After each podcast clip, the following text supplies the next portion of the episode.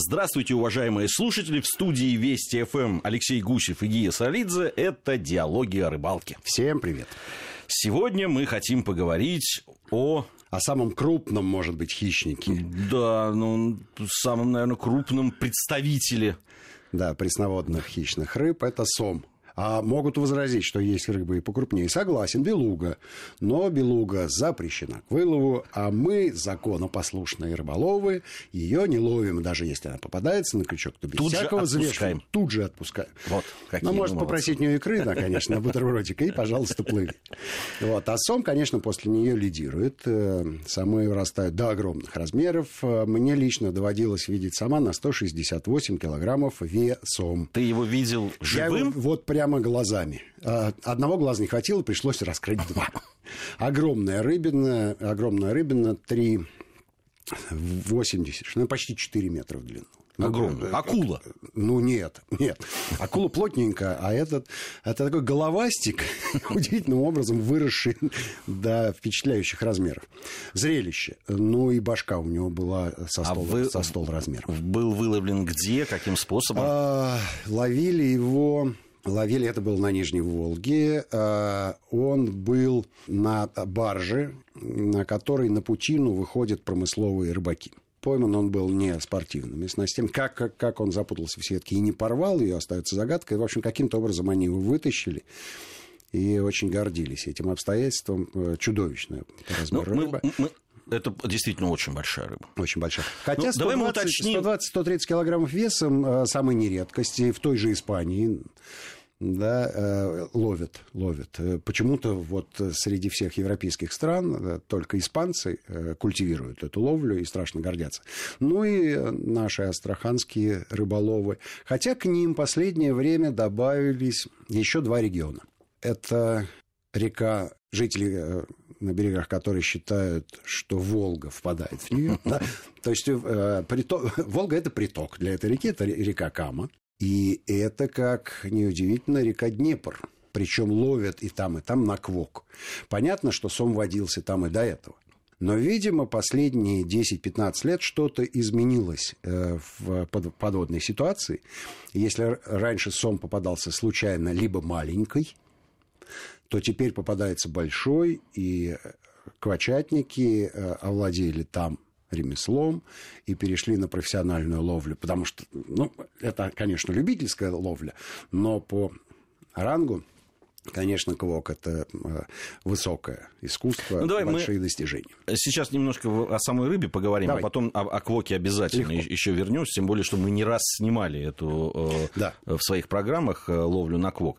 Мы ведь сейчас говорим о европейском саме. Да. Все-таки их да. много разновидностей. Самов, самов чудовищное количество. Если мы поговорим про африканских самов, то там несколько десятков разновидностей. Но и они, конечно, выглядят не очень не очень э, похожими на нашего. Сама э, как, какое-то сходство есть, но э, там огромное количество колючек, дополнительных плавников, раскраска самая разнообразная. Ну и если мы будем говорить про регион Латинской Америки, там тоже самами ого-го. Там в бассейне реки Амазонки там этих сомообразных чудовищ. Ну там же какой-то и североамериканский есть сом. Есть, есть, есть. Вот, но мы говорим о европейском саме сами... У нас, или, э, его называют обыкновенный Да, у нас в стране сом обыкновенный, но есть еще сом Солдатова. Это не, не, нашего, не нашего приятеля Андрюша Солдатова из Перми. Это Амурский. Амурский сом э, Солдатов – это их теолог, который описал его, собственно. Как нетрудно догадаться. Да. Ну, мы, вот мы и догадались. Обыкновенный сом, э, действительно, ну вот в тех документах, так скажем, которые официально говорят о длине и весе, ну, то считается, что одним из самых больших 5 метров и до 400 килограмм. Да-да-да, это, ну, это предельные, видимо, размеры. Скорее всего, лавливали таких самов, возможно, раньше. Я не очень представляю себе, на какую снасть вот. сейчас можно зацепить. Нет, зацепить можно, вытащить невозможно. Вот уж таких историй вагон и маленькая тележка. Что-то село на крючок, и поплыла по своим делам. А, Причем потащила за собой снасти, лодки, лодки лодку сопровождения. Да, так, таких огромное количество историй. Каждый год, да, э, буквально каждую неделю они на Нижней Волге случаются, когда Сом таскает на надувной лодке хозяина удочки, э, который забросил саму что-то лакомое. Обычное совершенно дело. А какие монстры внизу находятся, трудно себе а, даже представить. Ну и первая программа «Диалоги о рыбалке» в 1999 году, вот, собственно говоря, я был а, одним из участников этого эпизода. Кто был внизу, покрыш, Осталось... покрышка, ветка дерева или сом, э, вполне возможно, что и сом мог быть. Э, осталось пока... Ну и пусть останется. Это маленькая будет наша диаложная легенда. Но этот эпизод вошел не в одну программу. Конечно. Надо конечно. сказать, потому что действительно вы очень э, Ну, во-первых, он драматургически выстроен э, э, очень, очень красиво, а во-вторых, это же общее место. Да? Буквально у любого рыболова случались подобные эпизоды, и это все очень непостановочно, все живо, и все очень похоже, не, не то что похоже, а является правдой, и причем э, такой правдой, э, которую испытывали на себе довольно большое количество людей. Ну что ж, давай как раз перейдем теперь о способах ловли э, сама. И вот, ну, наверное, с Квока начнем, раз уж мы о нем Мне кажется, что э, ну, э, не так много, на самом деле, способов ловли сама, хотя лавливал я его и просто на блесну, и, и даже на кастмастер. Но это было в раскатной части, где попадался э, окунь, естественно, я... щука, естественно, жерех, естественно, и сом. Я сомик где-то килограмма на три поймал на поппер. Вот. На поверхность. Вот. Совершенно. Да, да, да. Это удивительная, конечно, вещь, но именно в плавнях это происходит. Конечно, именно на раскатной части, где небольшая глубина, но сом там охотится, э, ему есть там что поесть. А, естественно, туда гиганты там по 100-120 килограммов, э, если и заплывают, то, скорее всего, они а, а, более осторожные, чем мелочевка. Поэтому, а там с лодки, естественно, происходит э, ловля. Э, э, увидеть лодку для рыбы не составляет никакого труда. Вопрос, как она относится к лодке и находящейся в ней публике. А мне попался сомик килограммов на 9, наверное, ну, тоже вполне пристойный совершенно. Вот на, на Кастмастер, и, и мне кажется, что он даже опередил э, какого-то окуня. Тот нерасторопен оказался. По сравнению с этим живчиком. По сравнению с... Да, и шустро, шустро клюнул, и а, было немножко неожиданно, но егерь сказал, что это, это обычное дело. Такие вот некрупные сомики, они греются там, и им есть чем полакомиться.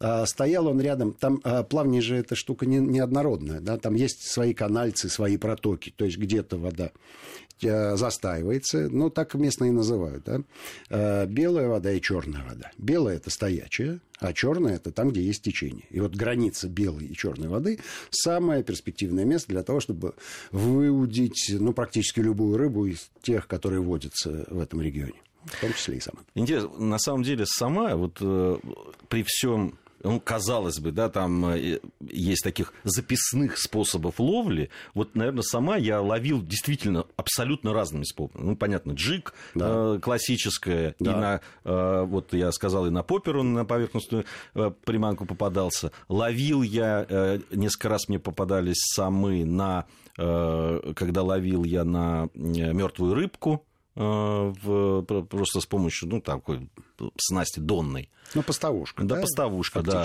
И даже на пучок червей. На пучок червей, да. ну, а почему же нет? Сом всеяден. Сом всеяден. А, понятно, что он ведет преимущественно донный образ жизни. И, соответственно, со дна и берет насадку. А вот квок-то как раз составляет исключение. При этом э, мы говорим, э, что он ведет донный образ жизни, и каждый из нас видел, как сом плавится то есть выходит на поверхность воды, при этом показывает себя во всю мощь и плесом, то есть хвостом, и еще и приветливо э, делает знаки рыболовам «я здесь, я здесь». А, а происходит это, как правило, на яме, где глубина э, ну, от десятка метров и больше. Вот, вот вам и донный образ жизни. А уж при квоке-то он берет на глубине 3-4 э, метра. То есть э, рабочий считается глубина от 2 до 5 метров, ну, не ниже. У нас две минуты до окончания первой а, части. Мы не успеем поймать на квок да, за две минуты. За, мы перенесем, да, перенесем это на другую часть. Сейчас, наверное, можно еще сказать, что в, э, понятно, что есть э, рыбаки, которые называют самятники, да, и которые да. вот специализируются на ловле именно э, этой рыбы. Понятно, что вот эти, эти разговоры про 3 килограмма, 2, 4 и даже 9, это, в общем, не про самятников. Для них, конечно, это не интересно. Не результат вообще, и даже в качестве разминки это не воспринимается. Они, э, все, что выше 15 килограммов, считается э, достойной добычей, на нее они затачиваются, и снасти у них рассчитаны ровно на эти веса и больше, и понятно, что что крючки соответствующие, и удилище соответствующее. И катушки а иногда, соответствующие. А иногда никакого удилища нет, а просто это какое-то мотовило, на которой просто жилка миллиметровая. Вот тогда ты готов к встрече с гигантом. Примерно так. Да, То есть да. самятники, э, их видно, их видно издалека. Они обычно такие кряжестые, здоровенные мужики, под стать, собственно говоря, добычи, на которой они Ой, нет, я разных самятников видел, и в том числе и не, не маленьких утаскивает, а они есть, но они недолго, недолго занимаются, потому что утаскивают. Это он такой серьезный соперник. Ну что ж, сегодня мы говорим о ловле сама. Алексей Гусев и Гия Саралидзе в студии Вести ФМ. После новостей вернемся в эту студию и продолжим разговор.